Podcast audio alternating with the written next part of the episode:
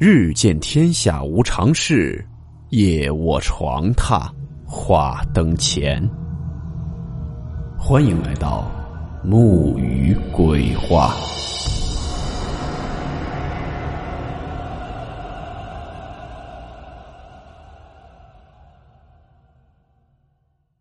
大家好，我是木鱼。今天这个故事名字叫做《监控》。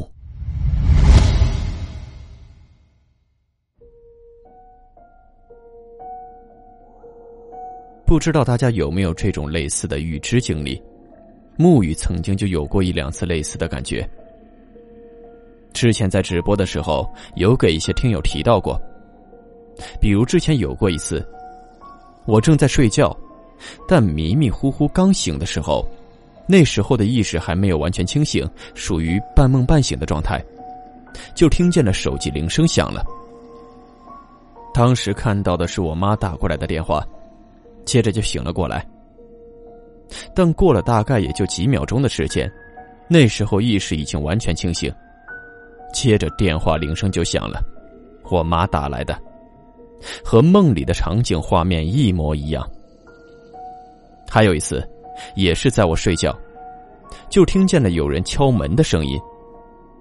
但是在那种迷迷糊糊的状态中，我知道是谁敲的门，也是我妈在敲门。接着就醒过来，也同样是意识清醒恢复后，紧接着就有人敲门了。我当时听到敲门声后，心里还咯噔了一下，因为有过类似的经历。当时心里还想着，这次又预感准了，如果没有猜错，是我妈敲的门。等打开门后，果然我妈在门外。这是我记得非常清楚的两次经历，之前多多少少也有过。但是都记不太清楚了，就是在一种迷迷糊糊的状态的时候，知道要发生什么事，之后清醒过来，基本都会紧接着发生刚才预感到的事情。所以有的时候看到家人和朋友因为一些事情特别烦恼的时候，我都会跟他们说没有必要着急，一切都是安排好的。如果不是这样，那为什么会有一些提前预知的情况出现？该发生的事情怎么都会发生，避免不了的。今天这个故事，也是讲的一位网友很多年前经历的一起恐怖事件。女孩小美大学毕业后，一个人在那座城市生活。因为一个女孩独居，而且家里还养了一只猫，一是为了安全起见，二是可以更方便的照顾这只小猫。小美就在家里安装了一个监控。在他上班或者出差之余，能够看一看、掌握家里面的情况。但是接下来，发生了一件非常奇怪的事情。有一天，小美在家睡觉，做了一个很蹊跷的梦。她梦到当时自己是在办公室，工作之余就习惯性的拿起手机去查看家里的监控，然后就发现。此时，家里的猫咪正趴在洗手间前面的地毯上。但是没过一会儿，那洗手间的门却打开了。此时自己在上班，房间并没有人，那这门怎么会打开呢？因为他当时并不知道是在做梦，所以他非常好奇，就想知道是谁在他家里。结果接下来。他居然看到自己从那个门里面走了出来，也就是说，他人在那儿看着手机，却看到自己出现在这个手机的实时画面里面。然后画面中的自己走出来后，那只小猫咪就很兴奋的扑到了他的怀里。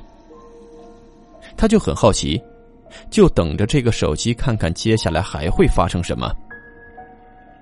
然后他就看到自己抱着猫向沙发走了过去，可还没有走到沙发边的时候，家里突然响起了一阵急促的敲门声。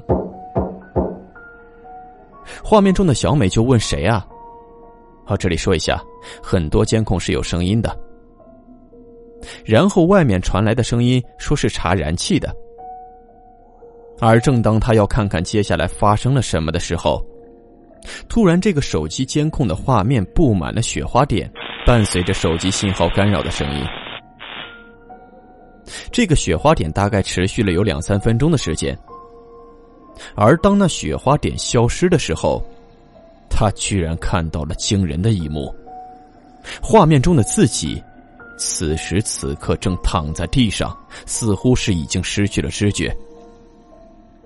而当他看到这一幕的时候，小美直接就从梦中吓醒了。醒过来后，这个梦中的种种画面还记得特别清晰，在他心中久久不能散去。不过，他一直安慰自己，说这只是一个梦而已，不代表什么。过了好几个星期以后，这件事他也已经渐渐的淡忘了。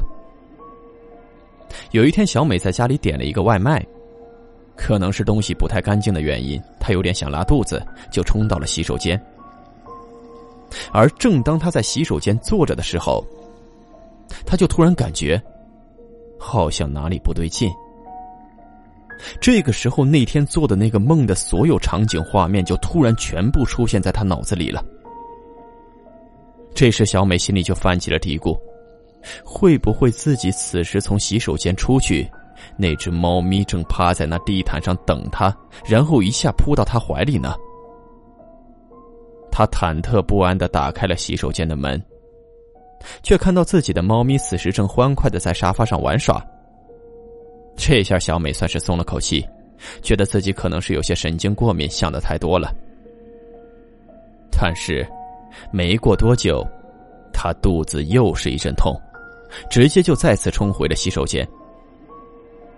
而这一次，他再次走出洗手间的门时，却惊奇的看到，此时的猫咪正趴在地毯上，而看到他以后，就直接扑到了他的怀里。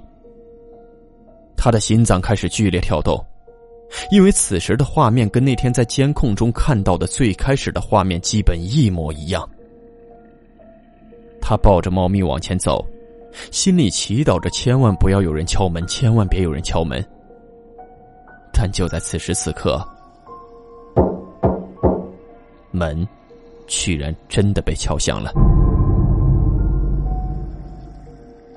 而接下来，却发生了一件离奇的事情。他此时正经历到了那天梦中的这个关键性的时刻，也就是说，此时有人在门口敲门，要查燃气。一种对未知的恐惧已经从他心底冒了出来，他的心脏开始狂跳。他就在想，我到底要不要去开门？最后左思右想了一会儿，他说还是不开了。于是他就跟门口的人说：“啊，不用了，今天不方便，你们走吧。”那门口的人呢，再三确认之后也就走了。而正当小美松了一口气，要转过身时，他突然感觉头部被东西重击了一下，直接就晕倒在了地上。再次醒来的时候，他发现已经躺在了医院。身边陪着他的，居然是自己公司的男同事凯文。小美这会儿很好奇，就问凯文自己为什么会出现在这里。那凯文告诉他，说接到了小美亲自给他打的电话。说刚刚自己在家晕倒了，让他赶紧过去接她去医院。但是在小美的记忆中，明明没有这件事情，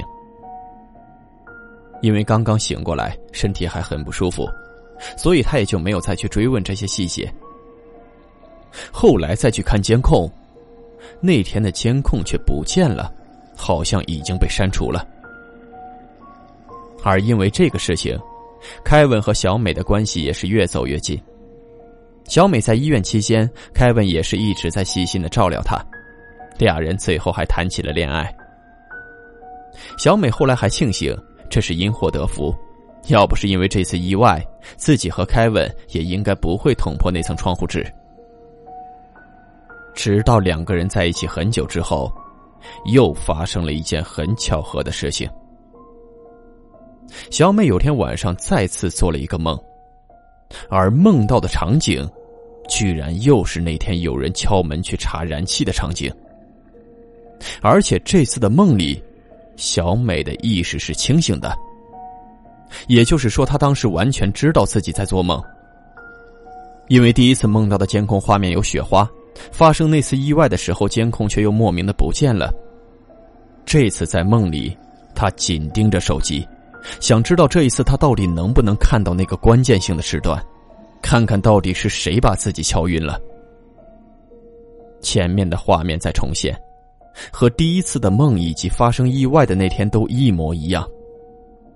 小美此时手心已经有了汗，出厕所，抱着猫，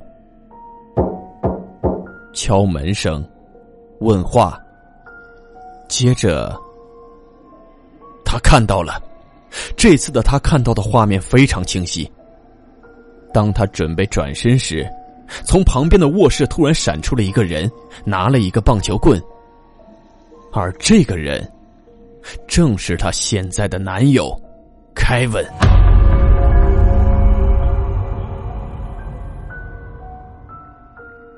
小美又一次从梦中惊醒，已经满头是汗。呼吸也变得非常急促。周围很安静，月光透过窗户洒在了他的床边。伴随着这寒冷的月光，还有一双注视着他的眼睛，以及正面带着诡异微笑的凯文。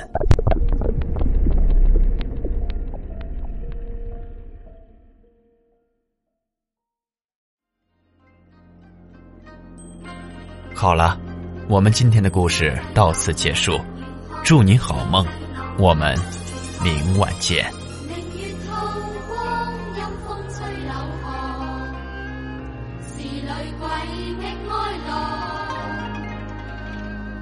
谁人愿爱凄厉鬼新娘？